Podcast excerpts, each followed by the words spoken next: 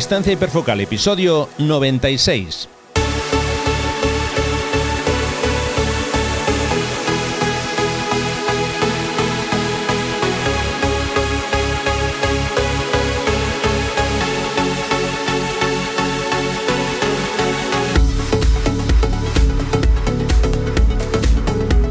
Hola, ¿qué tal? ¿Cómo estáis? Bienvenidos a un nuevo episodio de Distancia Hiperfocal, el podcast de fotografía de paisaje y viajes. Soy Rafa Irusta, fotógrafo profesional especializado en fotografía de paisaje, y un día más, como es habitual, está conmigo Sandra Vallaure, fotógrafa, viajera y responsable del podcast Destinos y Faca. ¿Qué tal, Sandra? ¿Cómo va eso? Pues muy bien, la verdad Rafa, encantada de estar contigo otro episodio más, el 96 ya, y y nada, pues eh, preparada para, para abordar el tema de hoy, que me parece súper interesante. Ahí, ahí. Vamos a ello porque hoy en el episodio de hoy vamos a hablar sobre las ventajas e inconvenientes de fotografiar solo o en grupo. Y Sandra nos presentará el trabajo de un nuevo fotógrafo. Pero eso será un poquito más, más tarde. Perdón. Antes de empezar, os quiero recordar que ya podéis consultar las fechas de mis talleres de fotografía de paisaje para el próximo otoño. Si os apetece disfrutar de los colores de esta fabulosa época del año, fotografiando conmigo, os dejo toda la información en rafairusta.com barra talleres.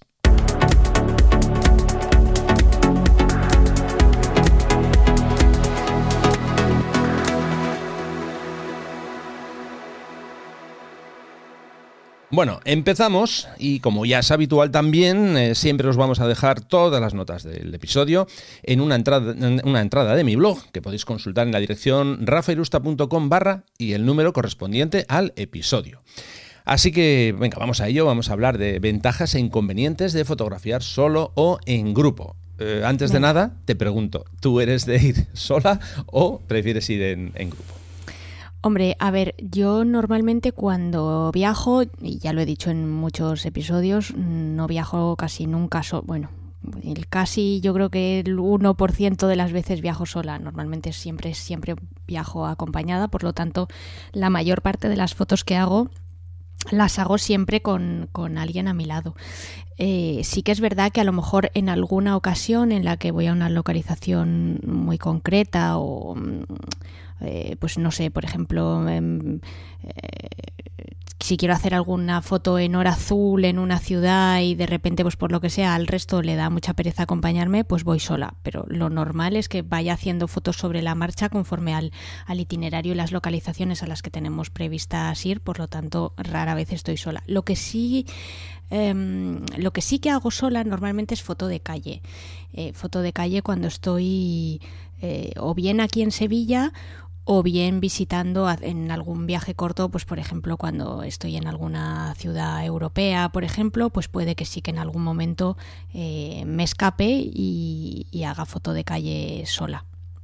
Entonces al final hago, digamos que la mayor parte de las veces estoy acompañada, pero en algunas ocasiones puntuales puede que me encuentre haciendo fotos en solitario. Vale, y ahora voy a apretar un poco más. Eh, Venga, si, tuvieras, si tuvieras que elegir, ¿qué te gustaría más? ¿Fotografía siempre, solitario? No, pero siempre, siempre acompañada. Sí, sí. O sea, a ver, prefiero, eh, prefiero sacrificar esa parte de mm, de libertad y de un poco pues eh, poder hacer lo que me dé la gana en el sentido de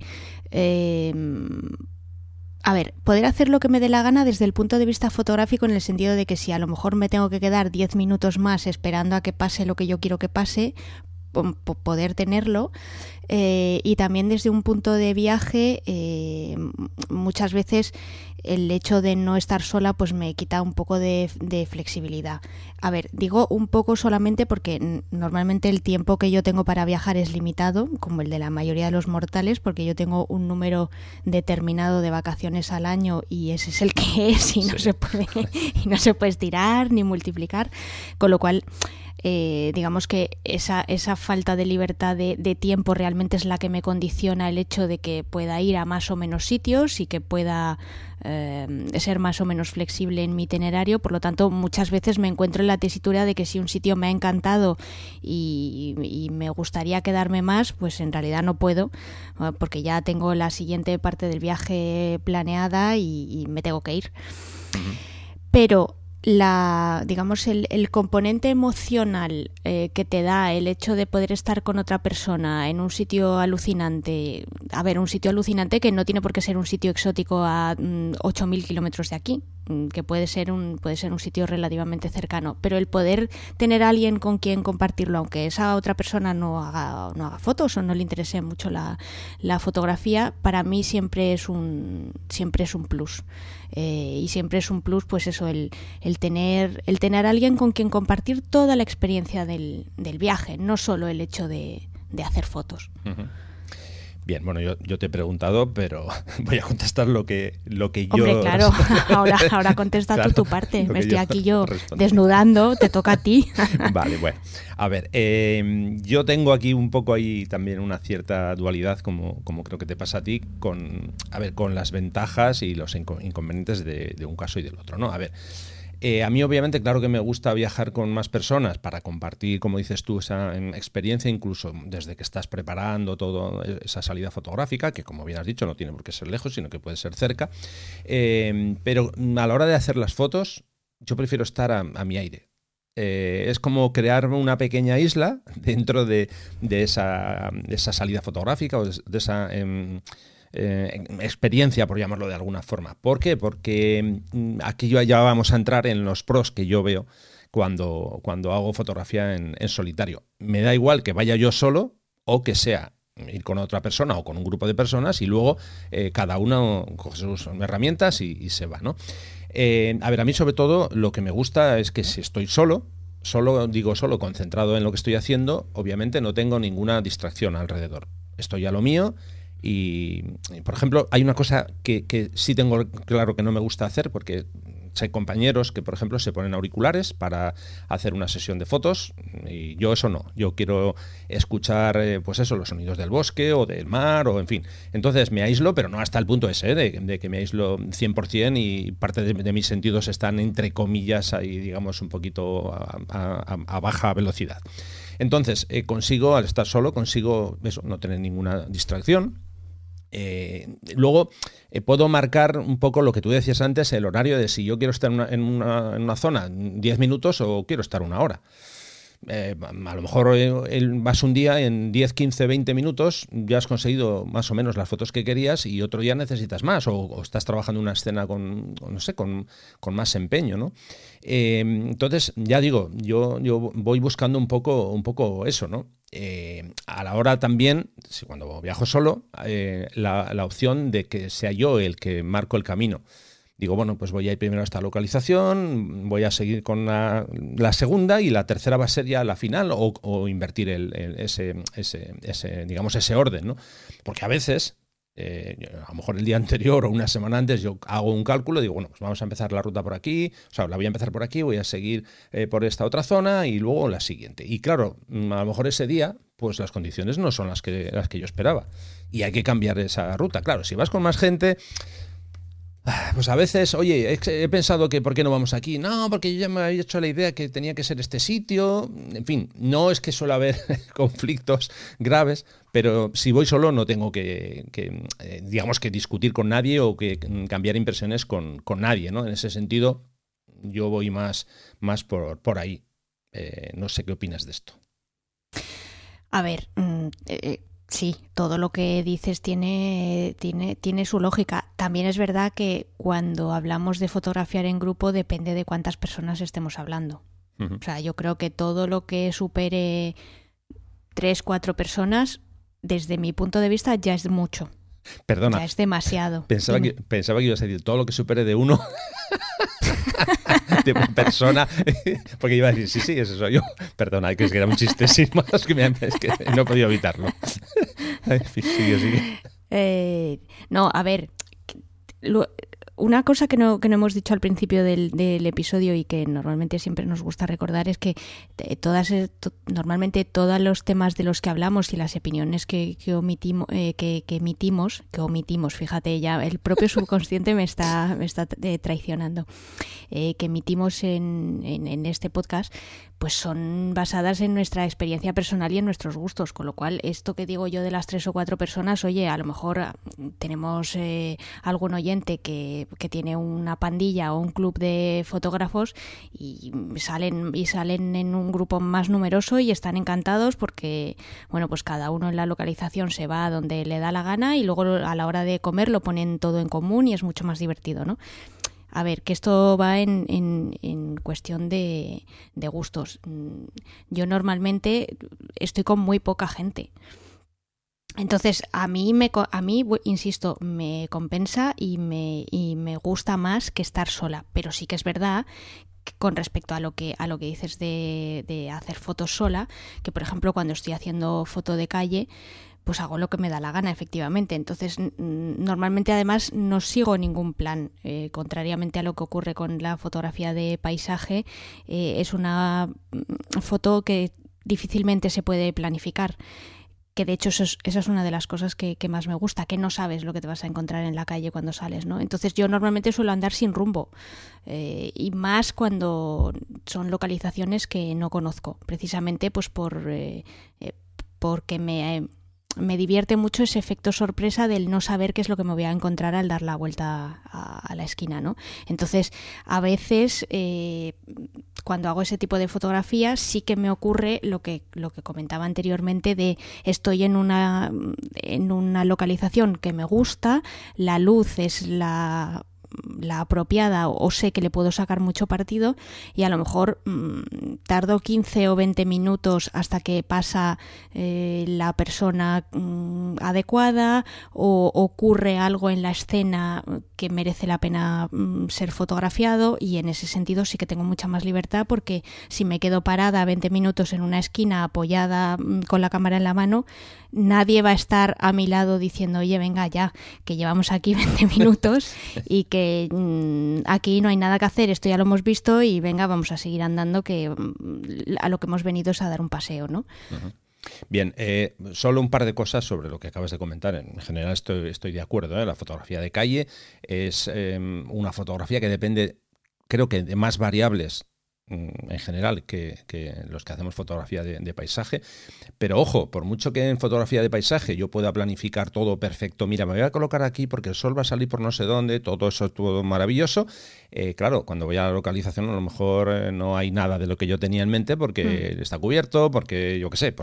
quiero decir que, que mm, a veces... Eh, igual me, no sé, me da la, impresión que igual mm, estamos entrando en la dinámica, no nosotros, digo en general, gente que, lo ve desde fuera, que la fotografía de paisaje está llegando a un punto que todo lo, controlamos, ¿no? Cogemos una aplicación y sabemos por dónde sale el sol, por dónde se va a esconder la luna, en fin, un montón de cosas y hay aplicaciones que te dicen incluso cómo va a ser el atardecer en función de las nubes. Bueno, todo eso está muy bien, pero es que al final eso tiene muchas comillas ahí, porque tienes que ir a la localización y ver qué es lo que va a pasar en, el momento en el que estás allí. Que hmm. igual tú piensas que va a ser el atardecer de tu vida y no lo es, o al revés, o dices, bueno, pues hoy pinta la cosa bastante mal, eh, y luego vas allí y bueno, pues tienes una sorpresa porque se abre un hueco donde tú no contabas que se iba a, abrir, en fin. O sea que en ese sentido, eh, por supuesto, ya digo que, no, no, es, no es mm, controlable 100% en absoluto, ni, por supuesto, ni, ni la fotografía de calle ni la fotografía de paisaje. Eh, siguiendo con alguno de los, de los pros ¿no? que, comentábamos, bueno, tú ya has hecho un poco eh, alusión, ¿no? que puedes cambiar tus planes y puedes estar el tiempo que necesites eh, esperando que llegue una persona, cruce por justamente por la calle que tú quieres que cruce y demás. ¿no? En el caso de, o sea, en mi caso que yo hago fotografía de, de, paisaje, pues claro, obviamente yo tengo alguna ventaja más y es que si voy solo no tengo que preocuparme de molestar al que tengo al lado, de, oye, espera, que mm, no sé si voy a salir en el encuadre y tal a veces mm, está incluso genial porque si, alguien se introduce en el encuadre que yo estoy haciendo, bueno, pues me puede dar un, cierto eh, grado de, escala dentro de la imagen, ¿no? En introducir una persona, ya hemos hablado más veces de esto, eh, una persona incluso eh, un, objeto, si queremos meter una furgoneta, un coche en, un, determinado paisaje, pues eso ya nos da un, sentido de escala, ¿no?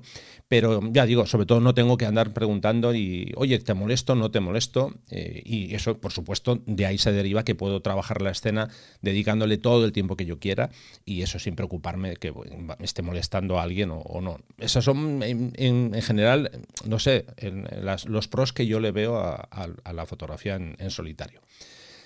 Oye, a este Pro, eh, mientras lo estabas comentando, le estoy viendo una pequeña excepción y son aquellas localizaciones, eh, sobre todo en, foto de paisaje, en las que casi no hay sitio para fotografiar. Hmm y que de hecho hemos hablado de, ellas en, algún episodio y has compartido hoy has compartido fotos en, notas de, otros episodios y precisamente son aquellas en las que mm, vas solo pero de repente llegas a un sitio en el que hay eh, no sé 10 metros cuadrados para moverse y te encuentras con otros 10 fotógrafos. Y por mucho que estés solo, al final vas a tener que preocuparte por, eh, por mm, pedirle a las otras personas que tengan cuidado con las patas de sus trípodes. Claro, pero, que...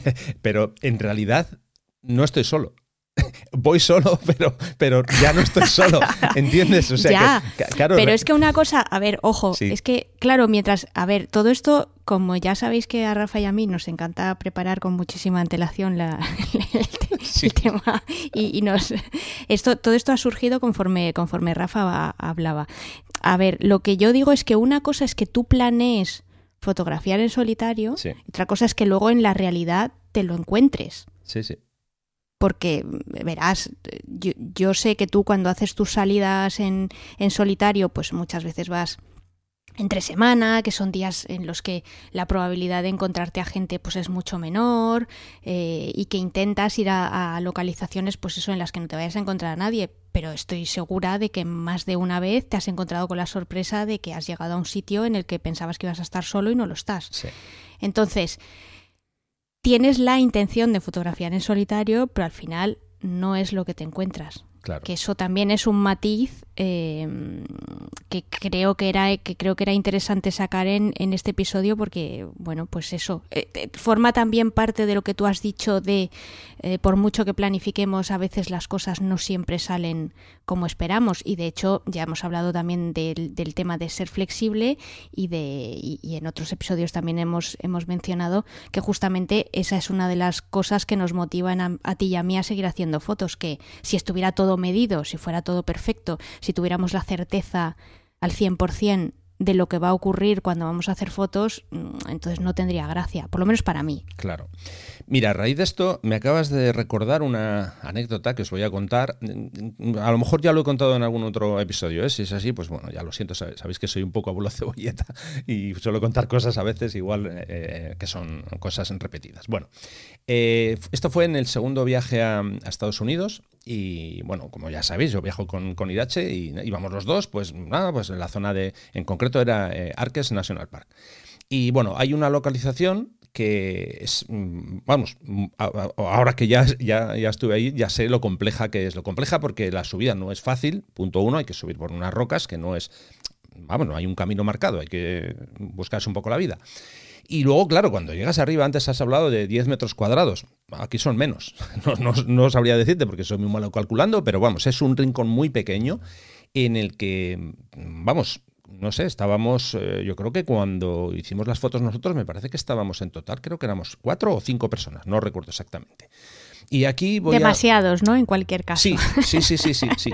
De hecho, eh, bueno, os voy a dejar eh, un par de fotos de, de esa sesión en, las notas y creo recordar, creo, que hice una fotografía eh, con el móvil de, Irache para que se vea un poco la, zona donde, donde se, ubica. La foto la vais a reconocer seguro, porque es una fotografía, un tipo, o sea, es una fotografía que no, no es que el encuadre lo haya inventado yo, ni mucho menos. Eh, no os voy a decir cuál es, sino que así os invito a que vayáis a las notas del, del, eh, episodio. Bueno, a lo que voy. el sitio era muy, muy, pero muy complejo, y aquí voy a añadir un matiz que precisamente pasa, o sea, puede pasar cuando vas a un, a un lugar, como estamos hablando, que el, sitio es muy escaso, pues hombre, a ver, ya sé que el primero que llega coge el mejor sitio. Vale, estamos de acuerdo. ¿Has madrugado más o has llegado antes? Vale, bien, perfecto. Pero también creo que hay que tener un poquito de. O sea, ceder un poco si viene alguien, dejar hueco. me río porque me río porque cuando acabes de contar tu anécdota voy a contar yo. otra. Vale. Bueno, pues, pues, aquí el caso es que había una persona que, pues entiendo que había llegado de los primeros, me da igual, no sé si el primero, el segundo, el tercero, da lo mismo, y él había colocado su, trípode y en ese momento no estaba haciendo fotos. Entonces, a ver, insisto, ya sé que has llegado el primero. Estamos hablando de un, de un lugar por el que no puedes caminar eh, libremente. Insisto que es en, una zona de un acceso un poco complicado. Eh, entonces, hombre, por lo menos deja que pasen las personas que, que llegan y también creo yo que es conveniente dejar que otras personas hagan también fotos desde la zona que estás tú. Eh, sobre todo, insisto, cuando tú no estás haciendo fotos. Porque si dices, no, no, es que estaba en plena sesión, has venido, me has molestado, ya, ya, pero es que no estabas haciendo fotos, habías dejado tu trípode ahí. Esto es como, eh, como cuando vas a la playa, clavas el palo de la, de la eh, sombrilla y dices, aquí estoy yo. Y dejas el palo y te vas porque ya has cogido sitio, ¿no? Bueno, pues ya digo, eso también hay que tenerlo en cuenta. Sobre todo repito, cuando es un, lugar con muy poco espacio. Nada, pues nosotros al final hicimos como buenamente pudimos para no molestar al señor, no vaya a ser que, en fin, que se enfadase. Bueno, nosotros hicimos nuestra sesión y ya está, ¿no? Eh, ahí se quedó él cuando nosotros nos, fuimos, seguía subiendo más, más gente. Eh, lógicamente la gente estaba esperando porque como no había sitio para todos, había que, o sea, ellos tenían que esperar a que nos fuésemos algunos para ellos poder ocupar el, el sitio, ¿no? Entonces, ya digo, claro, en ese caso nosotros er, éramos solamente dos, pero como bien dices, te encuentras con la sorpresa que cuando llegas ya no solamente somos nosotros dos, sino que hay más, más gente. Así que eso es un poco la, historia. Cuéntanos la. Sí, eh, no, aquí entramos, aquí entramos en el terreno de, de, lo que es la etiqueta o los buenos modales en, en una localización. Y es que me, estaba acordando de, em, de, un mirador que hay en, en Queenstown, en la isla sur de, de Nueva Zelanda. Queenstown es una, es una ciudad que está cerca de, de, los fiordos y bueno, básicamente pues es una ciudad que vive del, del turismo y fundamentalmente del turismo de, mochileros y donde se ofrecen pues muchas experiencias eh, de lo que se pueden considerar extremas no pues eh, lo que es eh, bungee jumping que es salto desde un puente a un río em, salto en paracaídas etcétera etcétera. Bueno total que me encontraba ahí porque acababa de, de venir de, de hacer una de pasar unos unos días y de hacer una caminata por por la parte de los fiordos y eh, no me daba, o sea, básicamente es que no me daba tiempo a llegar hasta, hasta Christchurch en, en coche en un día, entonces tenía que hacer noche ahí. Bueno, Total, que me enteré del, mirador este, que es un, que es un mirador que hay en, eh, digamos, en, en, la ladera de una montaña que se sube a través de un teleférico. Y nada, pues ahí que fui con mi cámara y con mi trípode para fotografiar la, el atardecer y, e intentar ver eh, cómo salía un poco la la hora azul con las montañas por detrás y, la ciudad iluminándose. Total, que cuál es mi sorpresa cuando llego ahí y me encuentro que el mirador está atestado de gente, pero cuando te digo atestado es que no sé, podía haber 200 personas. 200 em, coreanos, cada uno a cual con una cámara más cara, con un trípode más grande, con el teleobjetivo más gordo y bueno, por supuesto apiñados unos encima de otros y además en tres filas. O sea, cuando yo llegué yo estaba en la cuarta fila digamos, por detrás de la barandilla, o sea, era imposible hacer una foto. Y además, por supuesto, no se movían. Eh, y además hacían como una especie de mm, muralla china entre ellos y, es más, o sea, se pisoteaban entre ellos. Era una cosa realmente de verdad lamentable. Pocas veces he visto a gente con, con menos educación. Además, estamos hablando de gente ya de una cierta edad, o sea, mm, ahí no había gente menor de 45 años. Bueno, total, que al final yo dije, bueno, pues si no lo puedo por las buenas, pues será por las malas. Entonces yo pues me uní a la fiesta del codazo. al final conseguí hacerme un hueco, no sé muy bien cómo, pero lo conseguí. Y, y, claro, me reía porque una vez que consigues hacerte un hueco en un entorno tan hostil, pues lo último que haces obviamente es moverte de ahí. Entonces yo no me moví, o sea, es que ni se me ocurrió. Me había costado tanto trabajo llegar a la barandilla que estuve ahí hasta que se fue el último haz de luz. Y me importó un pimiento eh, si había otros tres coreanos que querían acercarse a la barandilla a hacer la foto, o sea, que se buscaran la vida. Entonces por eso me he reído, porque la verdad es que fui bastante mal educada, pero es que mm, creo que ha sido el caso de mayor agresividad fotográfica que, he vivido nunca, de verdad, fue una cosa espeluznante. Em, Entonces, bueno, ese es uno de, esos ejemplos en los que tú crees que vas a fotografiar en solitario y resulta que te, que te encuentras no solo fotografiando en, en grupo, sino eh, entre una muchedumbre. Sí, no, a ver, obviamente como tú has, comentado, entraríamos ya en ese, en ese apartado de la, etiqueta que hay que tener cuando vas a hacer fotografía de paisaje, ¿no? Que si acaso a lo mejor para un episodio, no creo que para, para un episodio posterior, sí, sí.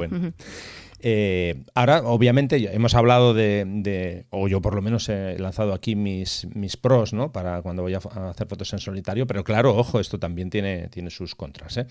Eh, una que, de la que ya has hablado tú antes es el hecho de compartir, ¿no? Cuando vives una experiencia o un paisaje fabuloso, o un momento de luz que dices, madre mía, ¿qué es esto, no? ¿Qué atardecer detenido? ¿Qué momento de, el sol como iluminaba esta zona? Claro, pues estás solo, pues sí, lo único que te, que te queda es hacer fotos o disfrutarlo y luego contar y ya está, ¿no? Y sí que es cierto que cuando, si estás con más gente, pues eso al final sabe, sabe mejor, sabe más, más, más, rico, ¿no? Eh, y luego, por supuesto, un tema que a mí sí que me, preocupa bastante, eh, cada vez más, no sé por qué, pero bueno, es el tema de, en caso de un accidente, una caída o lo que sea que, te pase, claro, si estás solo, es que estás solo no tienes mm. a nadie que te pueda echar una mano o que pueda avisar en caso de, peligro, ¿no? Esto es un tema que hay que también hay que tenerlo en, en cuenta sobre todo cuando vas a ciertos lugares peligrosos, que es que, a ver, ya sé que eh, en general, yo creo que todos vamos con, no sé, con todos los sentidos hay alerta y estamos pendientes de no caernos y demás, pero es que un resbalón tonto lo podemos tener cualquiera, ¿eh? Mm. Y te puedes hacer una, una avería seria, vamos. Sí, sí, el tema de la seguridad mm, cuando, cuando estamos haciendo fotos a mí me parece fundamental y es un tema que yo recomiendo siempre a todo el mundo que lo, que lo tenga muy en cuenta y que más vale pecar de cauto y perder una foto que intentar hacer la foto a toda costa y, ponerse en peligro casi casi diría gratuitamente, ¿no? Mm. Eh, y, más sobre todo cuando estamos, pues eso, en un entorno de naturaleza donde em, las posibilidades de que alguien nos preste ayuda, pues son más complicadas, porque bueno, pues puedes estar en un sitio donde el móvil no tenga cobertura, donde aunque tengas cobertura el acceso sea complicado y puedan tardar relativamente bastante tiempo en, en llegar a ti y, bueno, es lo que dices tú, al final, por mucho que tengas cuidado, siempre te puede ocurrir algún, algún imprevisto, pues eso, tan tonto como, como torcerte un, un tobillo. Entonces, eh, pues hay, hay, que tener mucho cuidado. Y no solo también, y no solo en naturaleza, ¿eh? también cuando estás en, en una ciudad, eso que contaba yo antes tan alegremente de andar sin rumbo, a ver, ojo, que yo también, aparte supongo que también por mi condición de ser mujer, que siempre pues ya sabéis que tenemos que tener ese sexto sentido porque por desgracia pues somos el eslabón más débil, Mm, yo sin ser una persona miedosa, porque la verdad es que mm, no, no suelo, no, no suelo no suelo achantarme así ante cualquier cosa, pero sí que es verdad que intento tener cuidado porque, bueno, pues cuántas veces hemos visto que la frontera entre un barrio tranquilo y, aparentemente mm, normal pues eh, al cruzar la calle de repente se convierte en un lugar bastante peligroso donde la gente que lo habita es poco recomendable y tienes que tener cuidado porque lo menos que te puede pasar es que te atraquen. Sí. Sí, sí.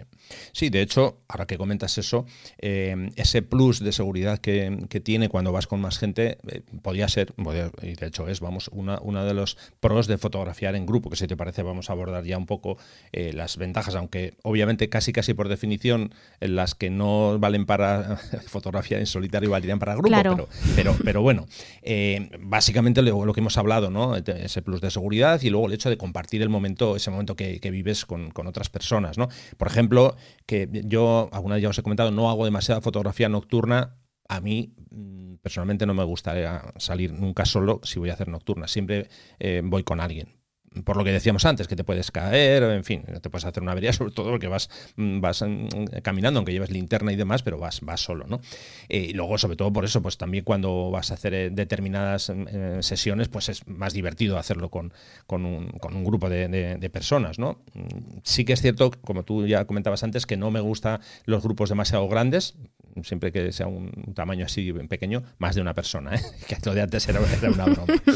Yo también veo una ventaja en fotografiar en grupo muy interesante y es que puedes compartir o, intercambiar eh, material. Aunque aquí hay, a ver, hay, hay ciertos matices porque hay gente que no, hay gente que dice, no, no, yo mis objetivos no se los dejo a nadie.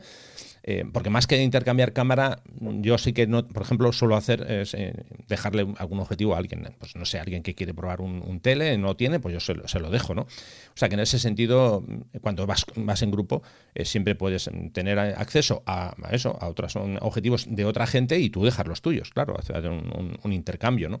Mm. También es interesante el hecho de compartir conocimientos, que al final yo siempre lo digo, que estamos todo el día, todo el día aprendiendo, ¿no? No solamente eh, compartiendo lo que sabemos, sino mm, bebiendo de, otras fuentes. Yo creo que en eso estamos de acuerdo, ¿no? Sí, sí. Pero el, tema que decías de compartir material no es solo objetivos por que, que me parece muy interesante, pues por, por probar, por ver si un objetivo tal te interesa o porque ese día, imagínate que algo se, te ha olvidado, ¿no? Imagínate que se te ha olvidado el intervalómetro y de repente pues la otra persona lleva dos mm. o los filtros, em, que muchas veces también yo he visto alguna, alguna escena divertida de entre fotógrafos que pues eso, uno de ellos se ha olvidado eh, los filtros otros sí que tiene filtros, pero solamente hay un portafiltros. Y yo he visto hacer fotos con filtros en la mano. Sí, sí. Sin portafiltros. Y al final conseguir un, resultado estupendo porque, bueno, pues la larga exposición te permite eso. Y como al final vas a estar uno o dos minutos mm, con el obturador abierto, el hecho de que muevas un poquito el filtro no, no pasa nada, pero sí que consigues Em, digamos, eh, solventar ese, ese rango dinámico que te, que te impediría hacer la foto en una sola toma, ¿no? Entonces se pueden dar, se pueden dar ese tipo de, circunstancias que realmente, pues, oye, te salvan la, te salvan la foto, encima es divertido porque al final, pues, estás, estás jugando con juguetes que no son los tuyos y que no son los habituales y, y luego encima, oye, pues también puedes, eh, puedes aprender, ¿no? De, de, esa otra persona porque le dices, oye, pues mira, este objetivo, pues cuál es eh, su punto dulce o hasta dónde lo puedo llevar en cuanto a nitidez o préstame este filtro que yo solamente tengo un 10 pasos y me gustaría probar el de 8, cosas así. Me parece muy interesante. Sí, y luego el hecho también de que cuando vas con un grupo de gente pueden surgir proyectos para hacer eh, cosas o para hacer sesiones eh, yo qué sé, para, imagínate, para el siguiente fin de semana o si estás haciendo nocturnos, oye, pues ¿qué te parece si hacemos tal cosa? Y vas planeando un poco sobre la marcha de, determinadas sesiones en función de esa que, has hecho, ¿no? O sea, en ese sentido eh, está claro que el fotografiar en grupo eh, puede enriquecer al final las fotos o el trabajo que, tú vas haciendo poco a poco. Hay una cosa también que yo valoro mucho de fotografiar en grupo y los que me siguen en redes sociales ya saben, cuanto lo diga, saben a qué me refiero. Y ese, por ejemplo, si salgo a hacer amanecer, el tema de los desayunos. Eso para mí es lo más. Lo hago también cuando voy solo, pero obviamente es mejor comerse un pincho de tortilla con un grupo charlando, hablando de cosas, contando chistes, yo qué sé, lo que sea. ¿no? Eh, yo siempre digo que al final de una salida de amanecer con un grupo de gente, lo más importante es el desayuno. Las fotos, bueno, pues si han salido bien, vale, pero lo más importante para mí es eso quiero decir que, aunque a veces parezca que mm, como que me quiero aislar demasiado, cuando he dicho antes lo de estar solo, sí, sí, pero en el momento de, hacer fotos. Luego, a mí me encanta, eh, pues eso, eh, socializar con la gente, hablar, charlar, echarnos unas risas, ¿no? Porque por lo menos yo digo de, cómo, cómo me, ubico yo en este mundo de la fotografía, ¿no? Y es que al final, si estoy con otros fotógrafos, estamos el 99% del tiempo hablando de fotografía, que mm. de, una foto que hemos visto, de un vídeo que hemos visto, de una cámara nueva, en fin.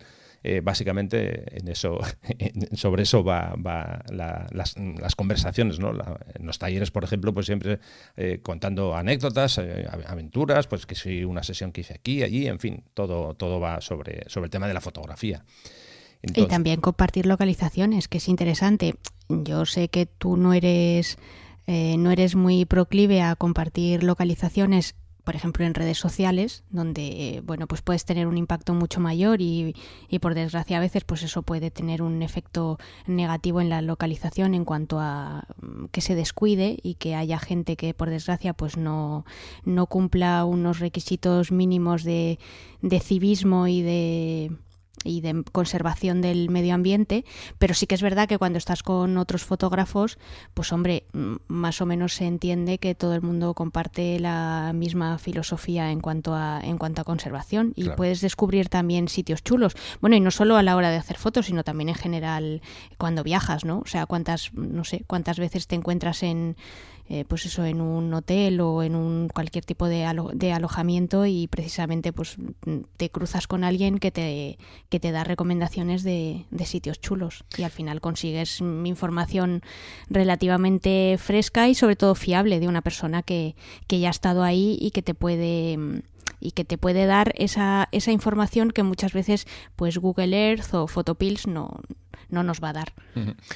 Mira, sobre esto de las localizaciones, eh, a ver, hay un camino que es el más corto para conseguir una, localización y es preguntarle a la persona que ha hecho la foto dónde, dónde, dónde ha hecho esa foto.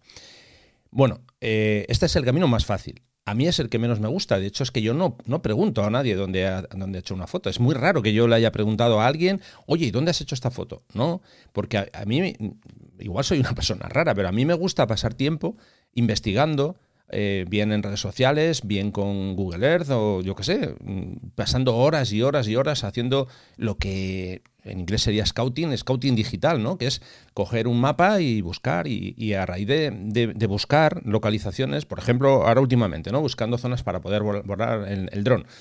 Aquí en, España volar el dron no es, no es, digamos, fácil porque hay muchos sitios que, en los que no se puede, parques naturales no se puede, en fin. Pero claro, mm, eso hace que tenga que invertir más tiempo en buscar determinadas zonas. Y esas zonas, para poder volar el, dron, me llevan a otras que están cercanas a lo mejor, o incluso en esa misma, para poder hacer fotografías con, la cámara. A mí es un tiempo que me, parece, vamos, apasionante, me lo paso bomba. Eh, eso sí, son muchísimas horas. Es un trabajo enorme. Eh, pero bueno, a mí me gusta, me gusta hacerlo. A ver, yo enfocaba, yo enfocaba la conversación de, desde otro punto de vista. Y no era tanto como el resultado de ver una foto, sino en el momento de, pues lo que comentabas tú antes, por ejemplo, en el desayuno, ¿no? De estar compartiendo una anécdota mm. y de decir, no, pues es que, eh, no sé, cuando estuve en Tokio fui al mirador de la torre que está en Roppongi Hills y la verdad es que es un sitio súper chulo porque tienes unas vistas sobre la torre de Tokio geniales y entonces puedes ir ahí a hacer el atardecer porque además el sol incide no sé cómo, pero ojo, que en ese mirador no te dejan subir el trípode.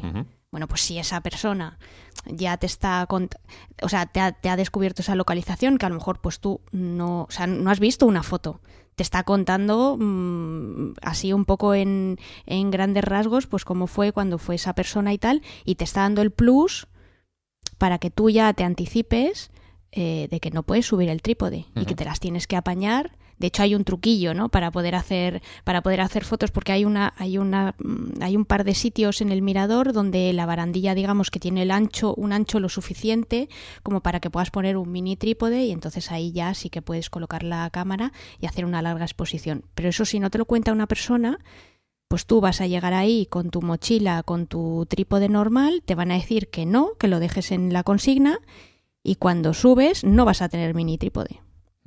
Yo me refería a eso, ¿sabes? No a la clásica, no a la clásica pregunta de ay, he visto esta foto tuya tan chula, ¿dónde la has hecho?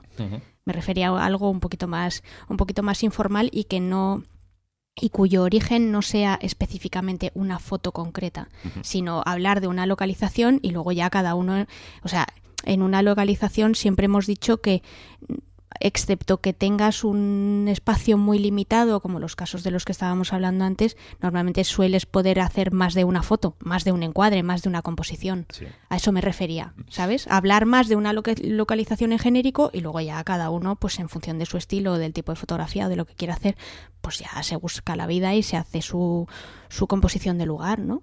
Eh, ese sitio que me dices del mirador, eh, no se puede subir trípode. ¿Y si subo... Espera, espera. ¿Y si subo una pinza que sujeto a la barandilla y coloco la, eh, cámara en, la pinza. ¿Eso puedo?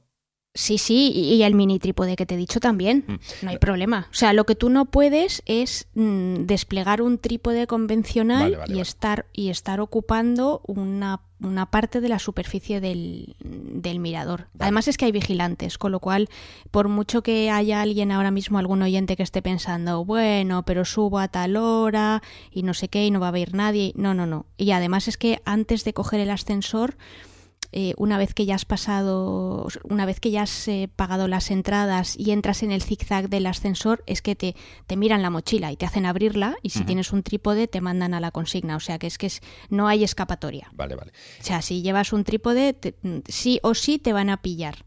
Entonces, mejor hacerlo bien y mejor ser consciente de las limitaciones que tiene el, sitio. Que, pero sí, eh, ahora, a ver, ahora mismo, así de memoria, no recuerdo exactamente cómo era la barandilla en, en, las, en las partes en las que no habría estos, estos bloques anchos que te digo, mm, donde sí que puedes apoyar la, la cámara.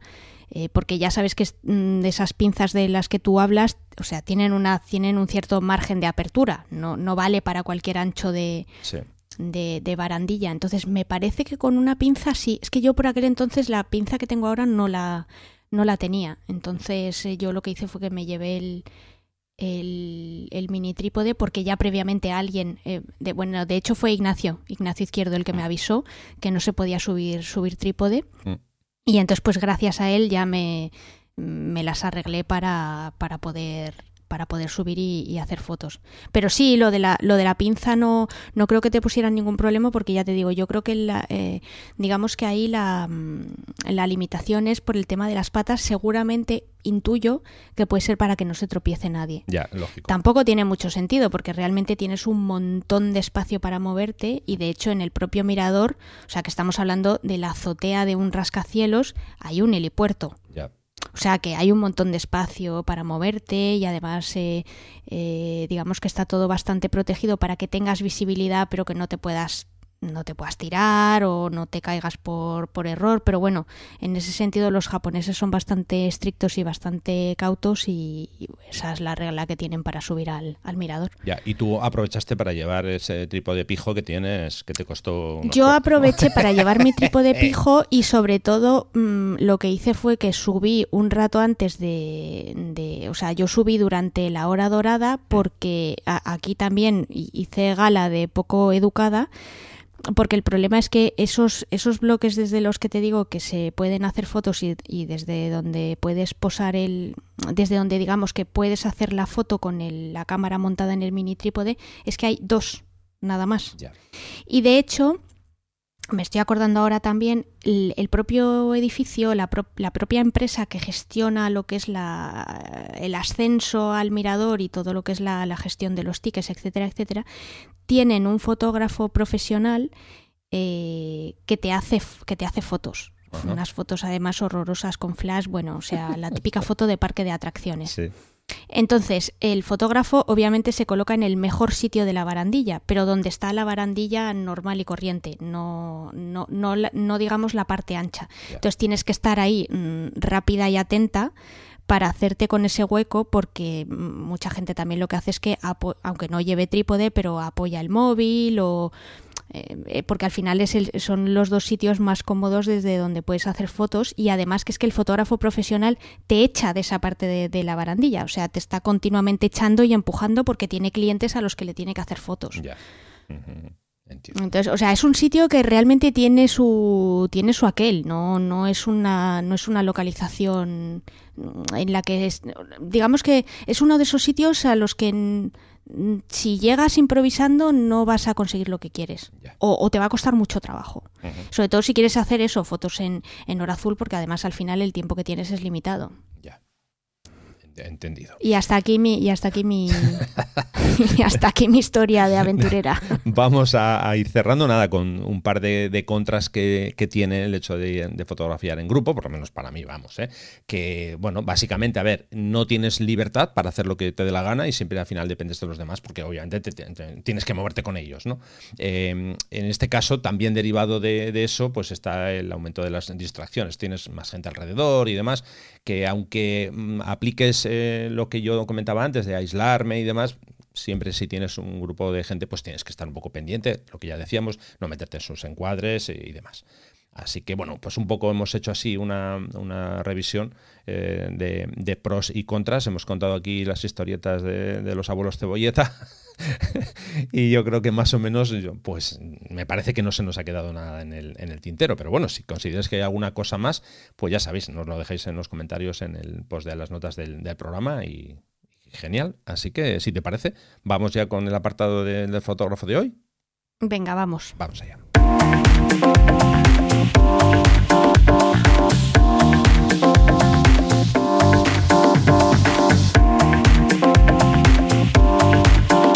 En Distancia Hiperfocal hablamos de viajes con Sandra Vallaure. Bueno, llevamos un rato hablando de viajes, ¿eh? todo se ha dicho de paso, pero bueno, es el turno del fotógrafo de hoy, así que Sandra, cuando quieras. Sí, hoy os traigo un fotógrafo viajero, un fotógrafo francés que se llama Francis Mellet, que se deletrea M-E-S-L-E-T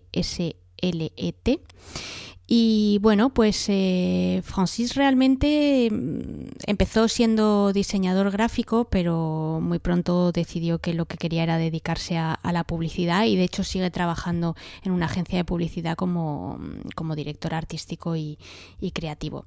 Lo que pasa es que, bueno, pues mientras estudiaba diseño en, en la escuela de, de Bellas Artes, eh, una parte de su formación la dedicó a la, a la, fotografía. Lo que pasa es que, bueno, pues tenía mucho más interés por el diseño gráfico y, la ilustración. Y más o menos hace como unos 10 años, después de llevar mucho tiempo en, en, la agencia publicitaria retocando fotos de otros, pues eh, se dijo a sí mismo que, que, ya era hora de hacer sus propias fotos, ¿no? Y de retocar también sus, sus propias fotos. El principal interés de, la fotografía de, Francis eh, son sus sujetos.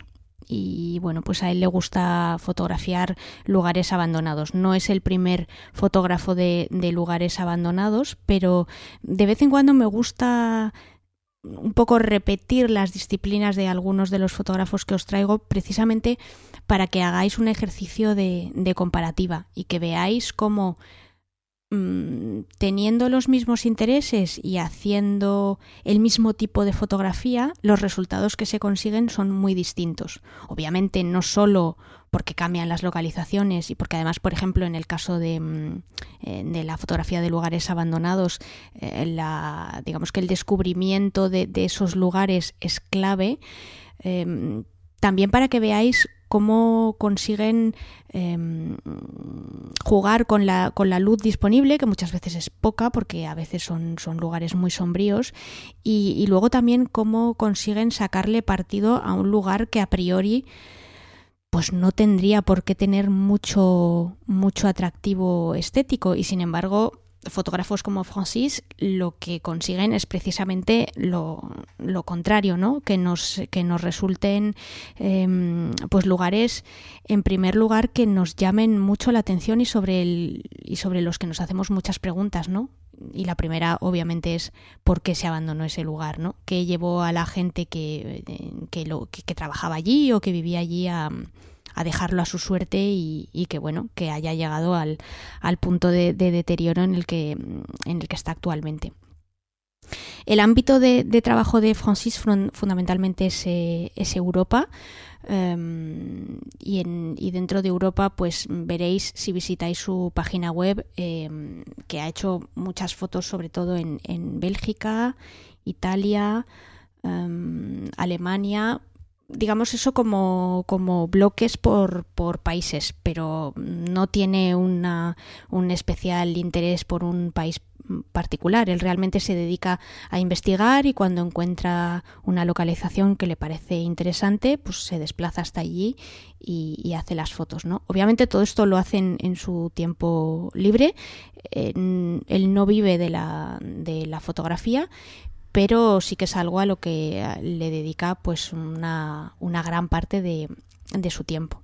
Hay una cosa muy interesante dentro de, su fotografía y que vais a ver cuando, cuando echéis un vistazo a, las fotos en su página web y es realmente la, la fidelidad con la que Francis mm, retrata las, las, localizaciones en las que, en las que está. Eh, él comenta en, una de las entrevistas que, le he leído que es muy muy raro y solamente en casos excepcionales eh, desplaza o toca algo mm, de lo que se encuentra en, la escena, excepto que el lugar haya sido vandalizado, normalmente su idea siempre es fotografiar esa escena con, con todos los elementos mm, tal y como se los, se los encuentra.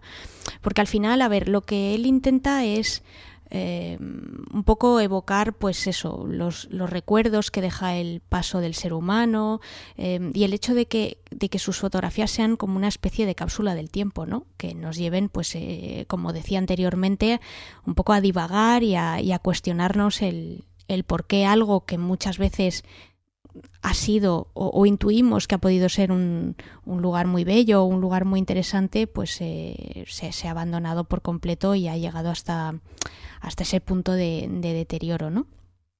Otro aspecto interesante de su fotografía es que Francis siempre trabaja con luz natural. Él eh, nunca lleva ningún tipo de iluminación artificial, ni focos, ni LEDs, ni absolutamente nada. Entonces, bueno, pues a veces eh, obviamente se ve obligado a hacer exposiciones relativamente largas, porque ya os decía que dependiendo de, de la localización a veces eh, fotografía escenas bastante, bastante sombrías. Y es una persona muy eh, muy poco metódica. Él confiesa que realmente no, no, tiene un método a la hora de, llegar a una localización y, seguir una especie de flujo de trabajo o de patrón. ¿no? Eh, realmente lo que hace es que sigue su instinto, eh, trabaja sus composiciones en función de lo que se encuentra porque bueno pues eh, un poco en línea con lo que comentábamos eh, en el episodio de hoy muchas veces no sabe lo que se va a encontrar y sobre todo no sabe el estado eh, de la localización que va, que va a visitar, por mucho que haya visto fotos de, otros fotógrafos, porque bueno, pues con el paso del tiempo y con el tema del vandalismo, pues eh, ya os podéis imaginar que eh, es, es, todo muy, muy impredecible.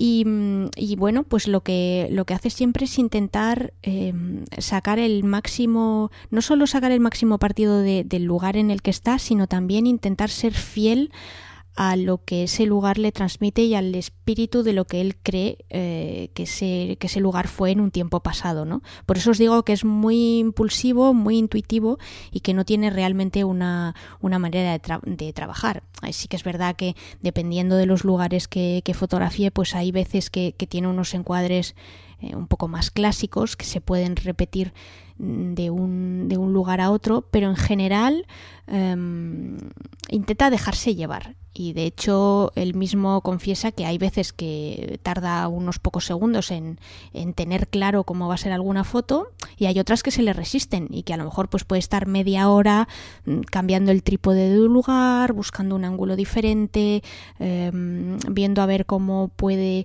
eh, dirigir la luz mm, para que mm, la, la, incidencia que tenga en los objetos o en los muebles pues mm, sea digamos lo, lo más agradable posible. En fin que, que, tiene ahí digamos una es un fotógrafo muy ecléctico que no tiene una, una forma de trabajar muy muy definida como os he dicho, en, su página web vais a poder encontrar un montón de imágenes de, lugares abandonados de, un montón de temáticas, pues eh, teatros, eh, hospitales, fábricas. Pero mmm, en las notas del programa os voy a dejar tres proyectos que me han parecido muy interesantes y, y los destaco porque realmente son proyectos que él ha publicado en, en otra página que no es su página web y en los que vais a ver eh, muchísimas más fotos de un lugar concreto, eh, con lo cual no solo vais a ver las tres o cuatro que digamos que él destaca como sus favoritas, que son las que pone en su página web, sino que vais a ver realmente cómo exprime al máximo mmm, un lugar eh, que, que, él considera interesante, ¿no? Eh, que son los casos, por ejemplo, de una capilla en, en Portugal y de un castillo italiano. Y luego os, os dejo también un enlace a un proyecto eh, que me ha parecido precioso y me ha parecido muy, muy original, em, que es un conjunto de salas de baile abandonadas eh, de la Alemania Oriental porque bueno pues parece ser que durante la época del, del socialismo pues una de las formas de, de, socializar digamos que tenía la gente era ir a, a una sala de baile, ¿no? Y eso, pues obviamente es una em, costumbre que ha caído en desuso y esas salas de baile, pues nadie las ha, nadie las ha demolido, ahí siguen y, bueno, tenéis un conjunto ahí de como 30 o 40 fotos, además todas cogidas más o menos desde, desde la misma perspectiva y, me parece muy muy interesante. Y, otro, y otra cosa para terminar ya que quería destacar de su trabajo es que recientemente el, eh, el año pasado publicó un libro que se llama en, en francés Église abandonnée, que sería en español Iglesias abandonadas, que es un libro en el que se recoge un conjunto de fotos que Francis ha hecho entre 2012 y 2020 20 em, de bueno pues una serie de lugares de culto que ha ido siempre abandonados que ha ido encontrando a lo largo de, sus viajes por Europa. Así es que nada, pues ya os digo, un, fotógrafo muy interesante cuyo trabajo merece la pena por sí solo, pero también para establecer una comparativa con algunos de los otros fotógrafos de lugares abandonados que he recomendado en esta sección en anteriores episodios. Mira, estaba, estaba revisando sus fotos en, Instagram mientras tú estabas comentando y tiene un sello muy, muy, muy particular. Luego te puede gustar o no, ¿eh? pero tiene un sello muy, muy particular. Todas sus fotografías son súper, súper, súper luminosas, todas. Parece que, que hay luz artificial.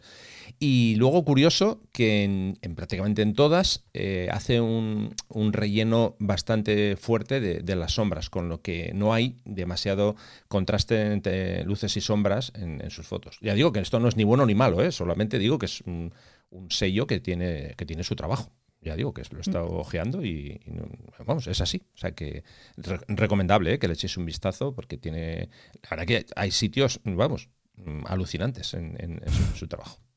Sí, y, además que precisamente con esa, con esa cantidad de luz yo creo que lo que consigue es darle mucha alegría a esos lugares que, pues que al revés podrían, podrían parecer como lugares un poco atemorizantes, ¿no? Tenebrosos, sombríos, un poco como, pues eso, que dan miedo y mm. resulta que, que, no, que al final él consigue que sean, que sean lugares agradables y, y, un poco sacar lo mejor de la personalidad de esos sitios. Sí, es que justo estaba pensando eso, ¿no? Que, a ver, también es, es cierto, en mi caso yo estoy acostumbrado a ver eh, fotografías de sitios abandonados que siempre son lúgubres, así, ¿sabes? Muy oscuras, muy...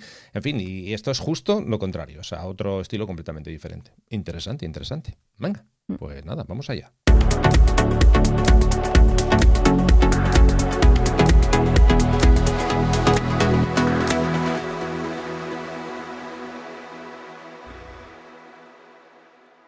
Vamos allá y vamos ya con la recta final, que no estaba bajando la música.